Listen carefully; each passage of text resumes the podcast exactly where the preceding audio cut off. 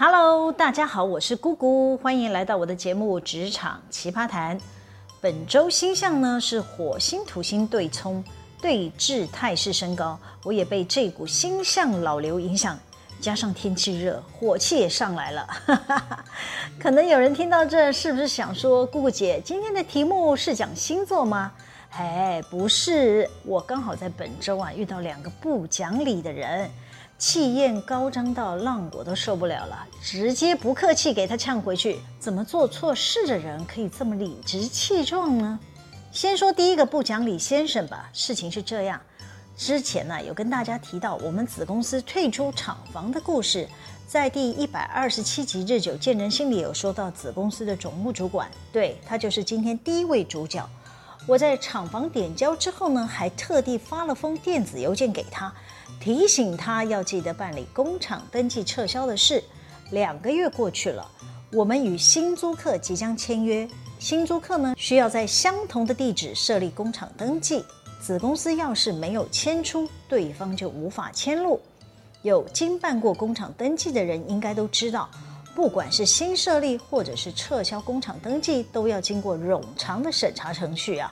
尤其是废止工厂登记的，至少要跑环保局走土壤检测，还要走危险物品或者是化学品解除列管等等程序，少说要拖上三到五个月吧。当我拿到新租客的合约时呢，其中有一条约定要求，前租客就是我们的子公司啊，倘若呢他还迟迟未办完迁出的程序，以致延误新租客厂登的迁入，新租客提出。房东需要免除这个阶段的租金啊！哇，竟然藏着这条霸王条款啊！对我们而言，知事体大呀！我得赶紧发信询问子公司厂登迁出的时程进度。谁知道我们子公司的总务主管收到了我的信，竟然不是直球对决啊，是跟我扯他们新厂厂灯的作业进度。叭叭叭，嗯、这跟我有什么关系呀？他是看不懂我的问题吗？还是另有隐情啊？但我还是有礼貌的回信说：我理解他们新厂厂灯申请的难处啊，但我的题目是他们向母公司退租的厂房厂灯废纸的进度到底是走到哪里啦？久久啊，这位总务主管呢、才回了信跟我说：呃，是我忽略之前发的信了啊，他没有办理。瞎鬼呀！我看到他的回信，我简直快气炸了。但是我有忍住，我只敢内心骂人：你延宕了两个月没有处理啊？那你前一封信是故意来混淆视听的吗？明明是两件事，还给我拉东扯西，就为了想掩饰自己疏忽没有处理吗？哎呀，等于过去的两个月不就白白浪费母公司的时间了，害我们得从头计算前租客厂灯废纸的作业时程。于是啊，我打了通电话给他。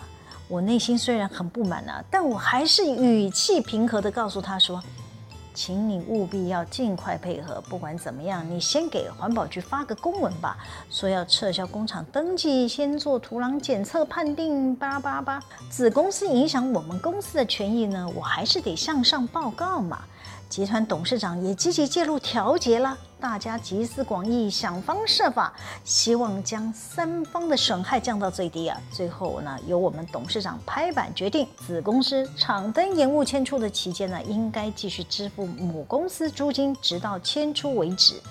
他们要是越早把事情办完，就可以减少不必要的租金支出。否则，新租客拿这条租约规范房东，房东也该转嫁房租的损失责任，向子公司索赔，这很合理吧？董事长告诉我他与子公司协调的结果，我随后呢就发出以董事长指示为主旨的邮件，通报给所有有关人员配合办理，当然包括子公司该执行任务的所有成员。我还鸡婆地提醒子公司的人员执行的步骤一二三四要做什么事。信件最后呢，我怕我听错董事长的指示啊，我还写上如果我有解读错误，欢迎回信指正。一直到隔天的下午都没有人回信纠正我，包括子公司的总务主管。那天下午快四点钟了，我刚好要到大厅交寄邮件，正巧碰到子公司的工作同仁。他们一群人过来这里是要找我们家的课长厘清场登废纸的程序。我就先跟子公司的厂务主管沟通了，他们作业的优先顺序应该怎样怎样。这时候，这个子公司的总务主管也来到了大厅。我一看到他，马上开口问他说：“你环保局有发文了吗？”他回我说：“没有哦，我跟你们环安卫的主管沟通过了，他说不用发。”我不可置信地说：“他怎么可能这样回答你呀？”我没有想到啊，他被我这句话给激怒了，开始大声的咆哮说：“他就是这样回答我的。”我当下听他音量提高，非常的刺耳啊，还轻声的说：“你讲话一定要那么大声吗？不能好好的讲吗？”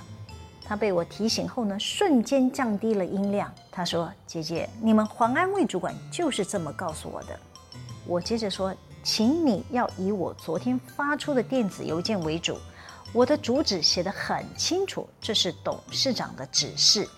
他继续辩解地说：“你们黄安卫主管先告诉我说不用送啊，但我看到你的信之后，我就很混乱了。”我立马回应他说：“我的信有提醒你，假设你有问题，你昨天看到怎么不回信提问呢？”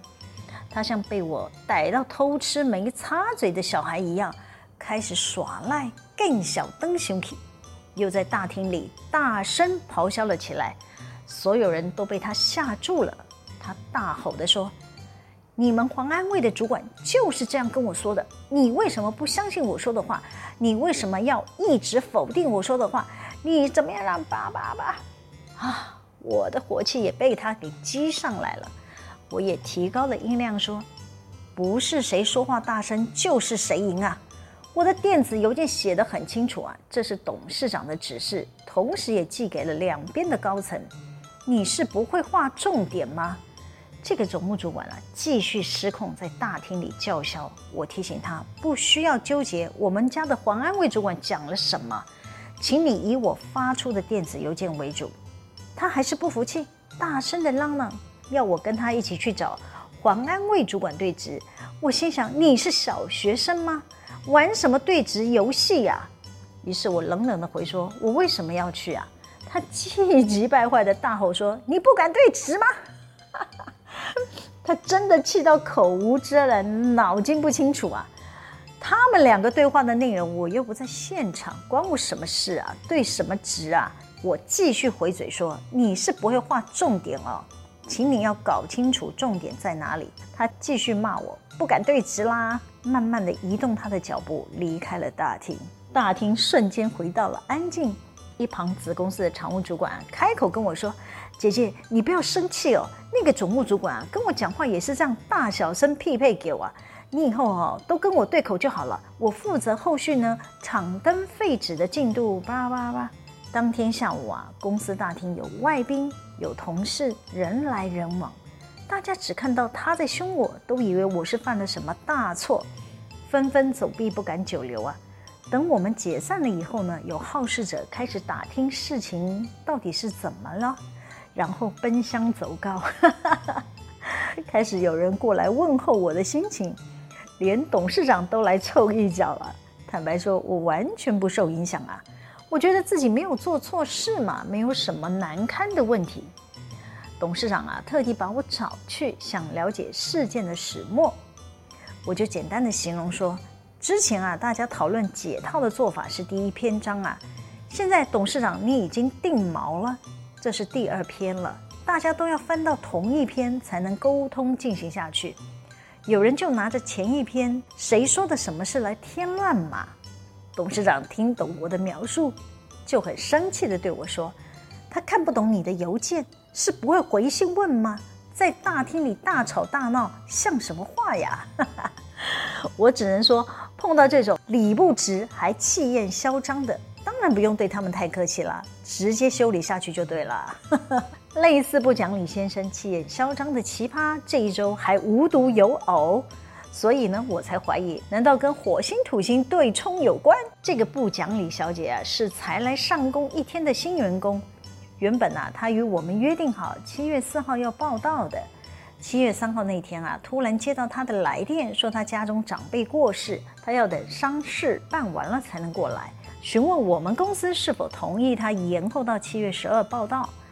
哎，人家家中有变故，我们也算是人性化管理的公司，当然是同意他的请求嘛。七月十一号，我们人资礼貌上呢，还是在拨了通电话给他，确认隔天七月十二，他是否可以如期来报到。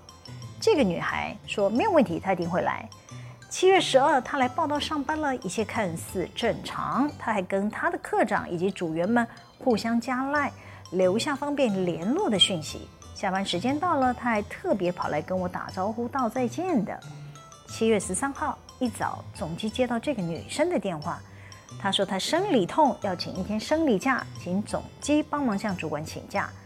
我的神经还蛮敏锐的，我觉得不对，很少新人会在开始工作的第二天请假，是不是不想做却不敢讲，随便找个借口拖延？于是呢，我请人资拨了通电话给他，询问他对新工作的内容是否有什么不适应。假设他不喜欢、不想做，要直接跟我们说啊。女孩表示她没有不想做，她只是生理痛，明天会准时到班。七月十四号一大早，她又没有出现了，又透过总机请假了。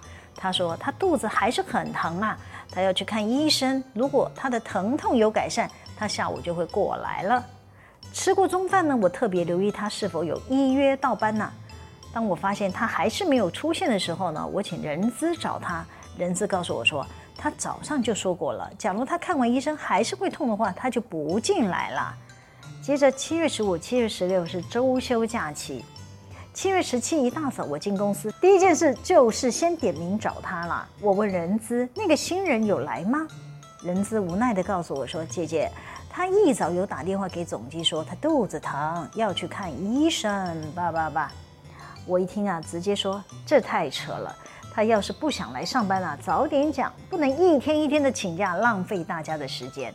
我又请人资打电话给他，跟他说他已经连续三天没有来上班了，被经理啊，就对，就是我给退假单了，因为我不准他的假，直接记旷职要开除他。那位新人呐、听到我们家人资的转述啊，当然是气炸了嘛。他说他不能接受被开除，他要过来写离职单。他要求七月十七号当天是离职生效日，有两天的假日工资也都要算给他。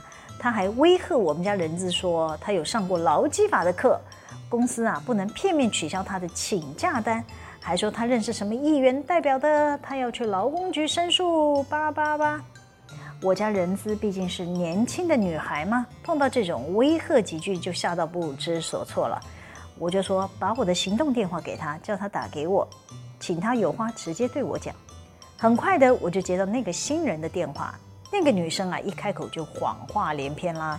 她跟我说：“经理，我爸妈连续确诊了，我今天带他们去就医，我等等还要去送饭，叭叭叭。”哎呦，什么烂理由啊！我心想，你早上不是才透过总机传话说你肚子痛吗？是来骗病假工资的吧？我不客气地回他说，我不管你有什么理由，总之你这三天的假单呢都被我给驳回了，我直接进你旷职。那个女孩看我不买单呢、更小灯羞气了，不爽地说，我要请同事转告啊！你如果不同意，你为什么现在才通知我？我说。你没有事先跟主管请假，我为什么要准你假呢？他立即抢话说：“有啊，我有打电话跟总机转告啊。”我说：“请问总机是你的主管吗？我们公司规定啊，连续两天以上的请假单就要经过上一层主管同意。你第一天就没向课长请假，超过两天也没有向我请假，记你旷职很合理呀。”他又打岔说：“我是真的生理痛啊，隔天我有去看医生，有就医记录啊。”我说你没有传给我们看呐、根据规定你没有提证明，我们是可以不准假的。不讲理小姐继续辩解，她说我不知道怎么联络主管呢。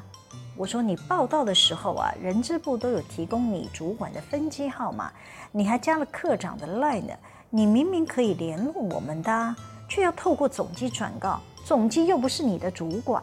他还是不服气，继续说。那你们公司到底要算我算到哪一天？我就说我最多只能接受算你请生理假的那一天吧。七月十三就是你的最后工作日。女孩又炸掉了，她说：“为什么周六周日没有算我工资呢？”我就说，你周五的假被我驳回了，视同旷职。假设你不接受我以旷职开除你，你得今天过来办离职手续。他立即说：“我现在没有空，你可以等我等到晚上七点吗？”我语气平缓地说：“小姐，你们好心点，我们五点下班，我为什么要配合等你等到七点呢？你要支付我加班费吗？”那个女孩还是不满地说：“你又不准我假，又不能等我到七点，你就是要开除我吗？”哎，我叹了口气说：“你自己想看看吧，有哪家公司能接受你这样，只来工作一天之后呢？”一天一天，早上无预警的向总机请病假，还不直接向科长请假，还要上级长官配合你晚上七点半离职，你不会觉得自己太离谱了吗？我下了最后通牒，他隔天一早八点半以前要过来办离职手续。他要是再没有出现呢，就是连续三天旷职，莫怪我开除伺候了。明明是自己理亏，硬要营造气势强大，其实他们的内心是空虚的。嚣张跋扈的企业，无非就是想先声夺人，想扳回劣势。大家不要被这种虚张声势的人吓到了。社会还是有一股正气，会让有理的人可以走遍天下，无理的人可是寸步难行。敢反其道而行，大声叫嚣的，我也会不客气地反击回去。好啦，今天先分享到这里。喜欢我们的主题吗？可以帮我们留言、按赞、分享、订阅。